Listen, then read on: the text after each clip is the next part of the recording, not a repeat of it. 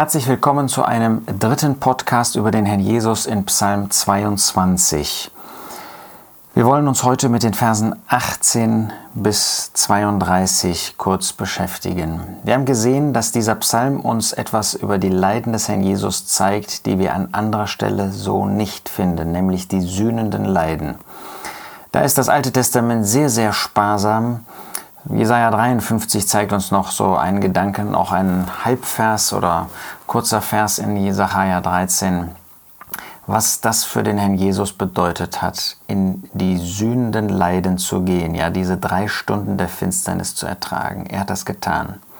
Wir haben dann gesehen, dass in dem zweiten Teil äh, dieses Psalms, der eigentlich zu dem ersten großen Teil gehört, die Leiden des Kreuzes uns vorgestellt werden. Nicht die sühnenden Leiden, aber doch die Leiden, die der Herr Jesus am Kreuz erduldet hat, als die Menschen über ihn gespottet haben, als ihre ganze Brutalität, sowohl die Juden als auch die Heiden, die Nationen gegen den Herrn Jesus ausgespielt haben. Ja, wenn von Hunden und Rotte von Übeltätern die Rede ist, das sind die Nationen. Wenn die Stiere von Basan erwähnt werden, das sind die Juden. Und der Jesus hat das alles in Demut, in Hingabe getragen, ertragen. Sogar die Kreuzigung ist in diesem Psalm vorhergesagt, obwohl es diese Art der Marter damals noch überhaupt nicht gegeben hat. Aber Gott kannte das ja, Gott wusste das alles im Vorhinein. Sie haben meine Hände und meine Füße durchgraben. Ja, die Juden wollten das weghaben, sie haben die Manuskripte geändert, was ganz, ganz selten der Fall ist. Aber sie konnten nicht zulassen, dass hier von der Kreuzigung des Herrn Jesus die Rede ist, dann wäre Jesus ja wirklich der Messias, der von Gott gesandte Sohn Gottes gewesen. Nein, das wollten sie nicht. Wir dürfen das anbeten sehen, dass Gott das schon in diesen Psalm hineingelegt hat. Weiter geht es mit den Leiden am Kreuz. Alle meine Gebeine könnte ich zählen. Ja, so furchtbar waren die körperlichen Qualen des Herrn Jesus am Kreuz dass er wie seine einzelnen Gebeine, Knochen hätte zählen können. So hat er sie gespürt nach diesen sechs Stunden, die er am Kreuz hing. Sie schauen und sie sehen mich an. Wir denken daran, wie sie mit gaffenden Augen auf den Herrn Jesus gesehen haben, der vermutlich entblößt dort an dem Kreuz gehangen hat. Furchtbar muss das für den Herrn Jesus gewesen sein. Nicht nur körperliche Qual, sondern auch seelische, wie sie ihn da angegafft haben. Sie teilen meine Kleider unter sich und über mein Gewand werfen sie das los. Das finden wir in Johannes 19, wie sie seine Kleider geteilt haben, wie sie den Herrn Jesus als etwas angesehen haben, das nicht mehr existent war. Das war keine Person, das war kein Mensch mehr mit Besitzrechten, mit Eigentumsrechten.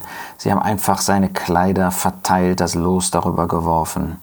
Und jetzt wendet sich der Herr Jesus an seinen Herrn, an seinen Gott Du aber, Herr, sei nicht fern, meine Stärke eile mir zu Hilfe.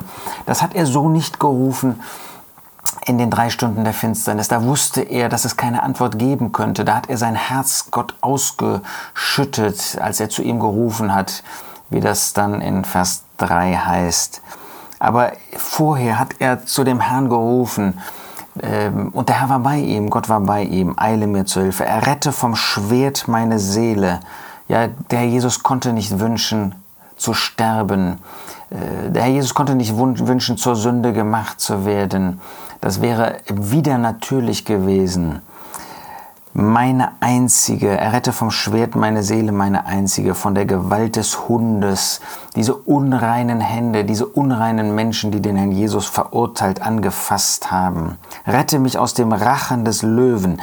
Der Jesus ruft nicht darum, dass er von dem Löwen gerettet werden soll, sondern von dem Rachen des Löwen. Das heißt, von dem, was dieser Löwe, was der Teufel in Menschen verursacht hat, wie er sie inspiriert hat, gegen den Herrn Jesus aufzutreten, um ihn zu vernichten. Rette mich aus dem Rachen der Löwen, des Löwen.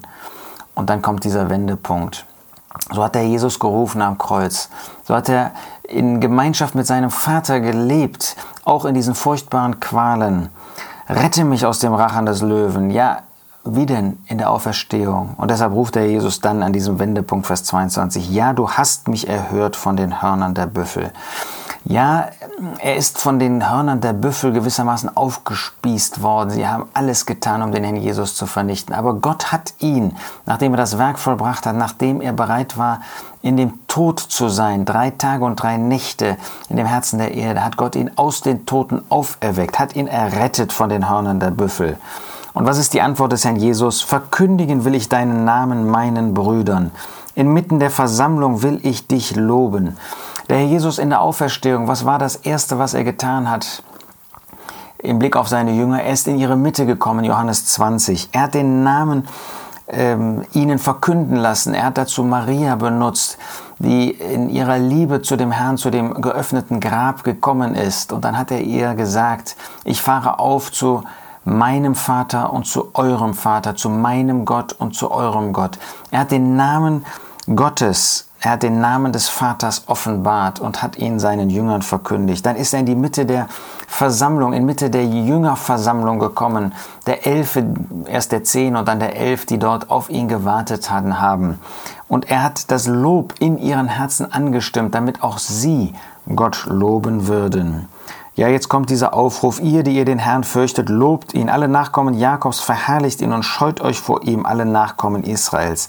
Ja, der Herr Jesus möchte allen Juden zurufen, und wir dürfen da sagen, weit darüber hinaus, dass sie Gott als den Gott des Himmels und der Erde, als den Schöpfer, als den König, dass sie ihn anerkennen und sich ihm äh, unterwerfen.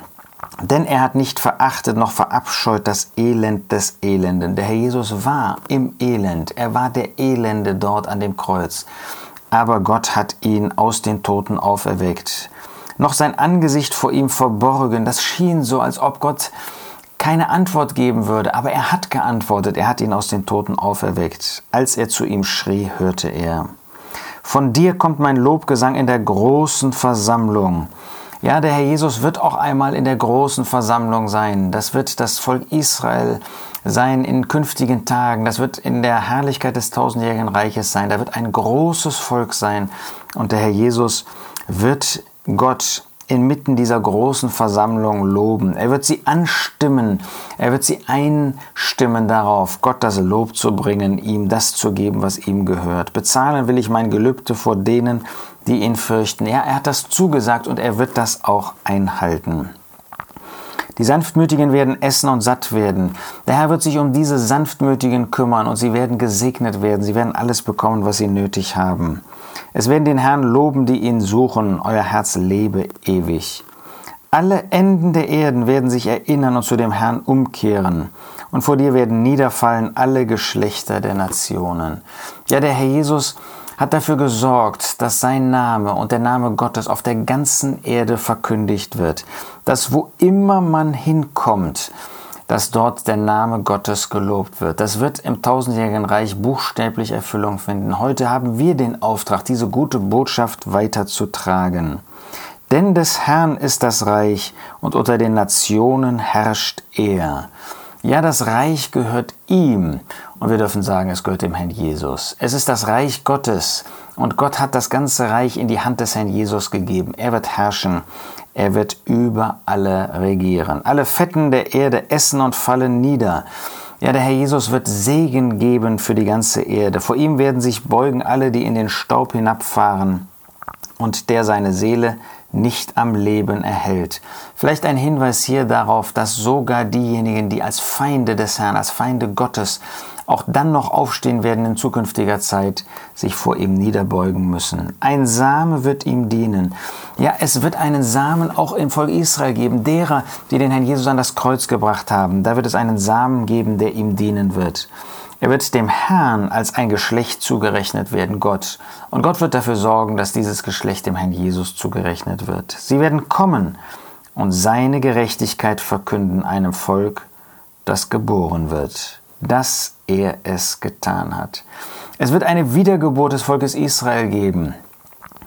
Und das wird die Gerechtigkeit Gottes verkünden. Und was werden sie sagen? Dass er es getan hat. Wir erinnern uns an das Wort des Herrn am Kreuz, es ist vollbracht. Der Herr Jesus hat es vollbracht. Er hat das Werk Gottes zur Verherrlichung Gottes vollbracht. Das wird einmal der Same des Volkes Israel, der Überrest, wird das einmal bekennen und wird zu dem Volk Israel werden. Wir dürfen das heute schon tun. Wir fallen in unseren Herzen nieder vor dem Sieger von Golgatha, vor diesem Mann der Schmerzen, der alles gegeben hat, der uns errettet hat, der Gott verherrlicht hat. Ihm sei die Ehre, ihm allein.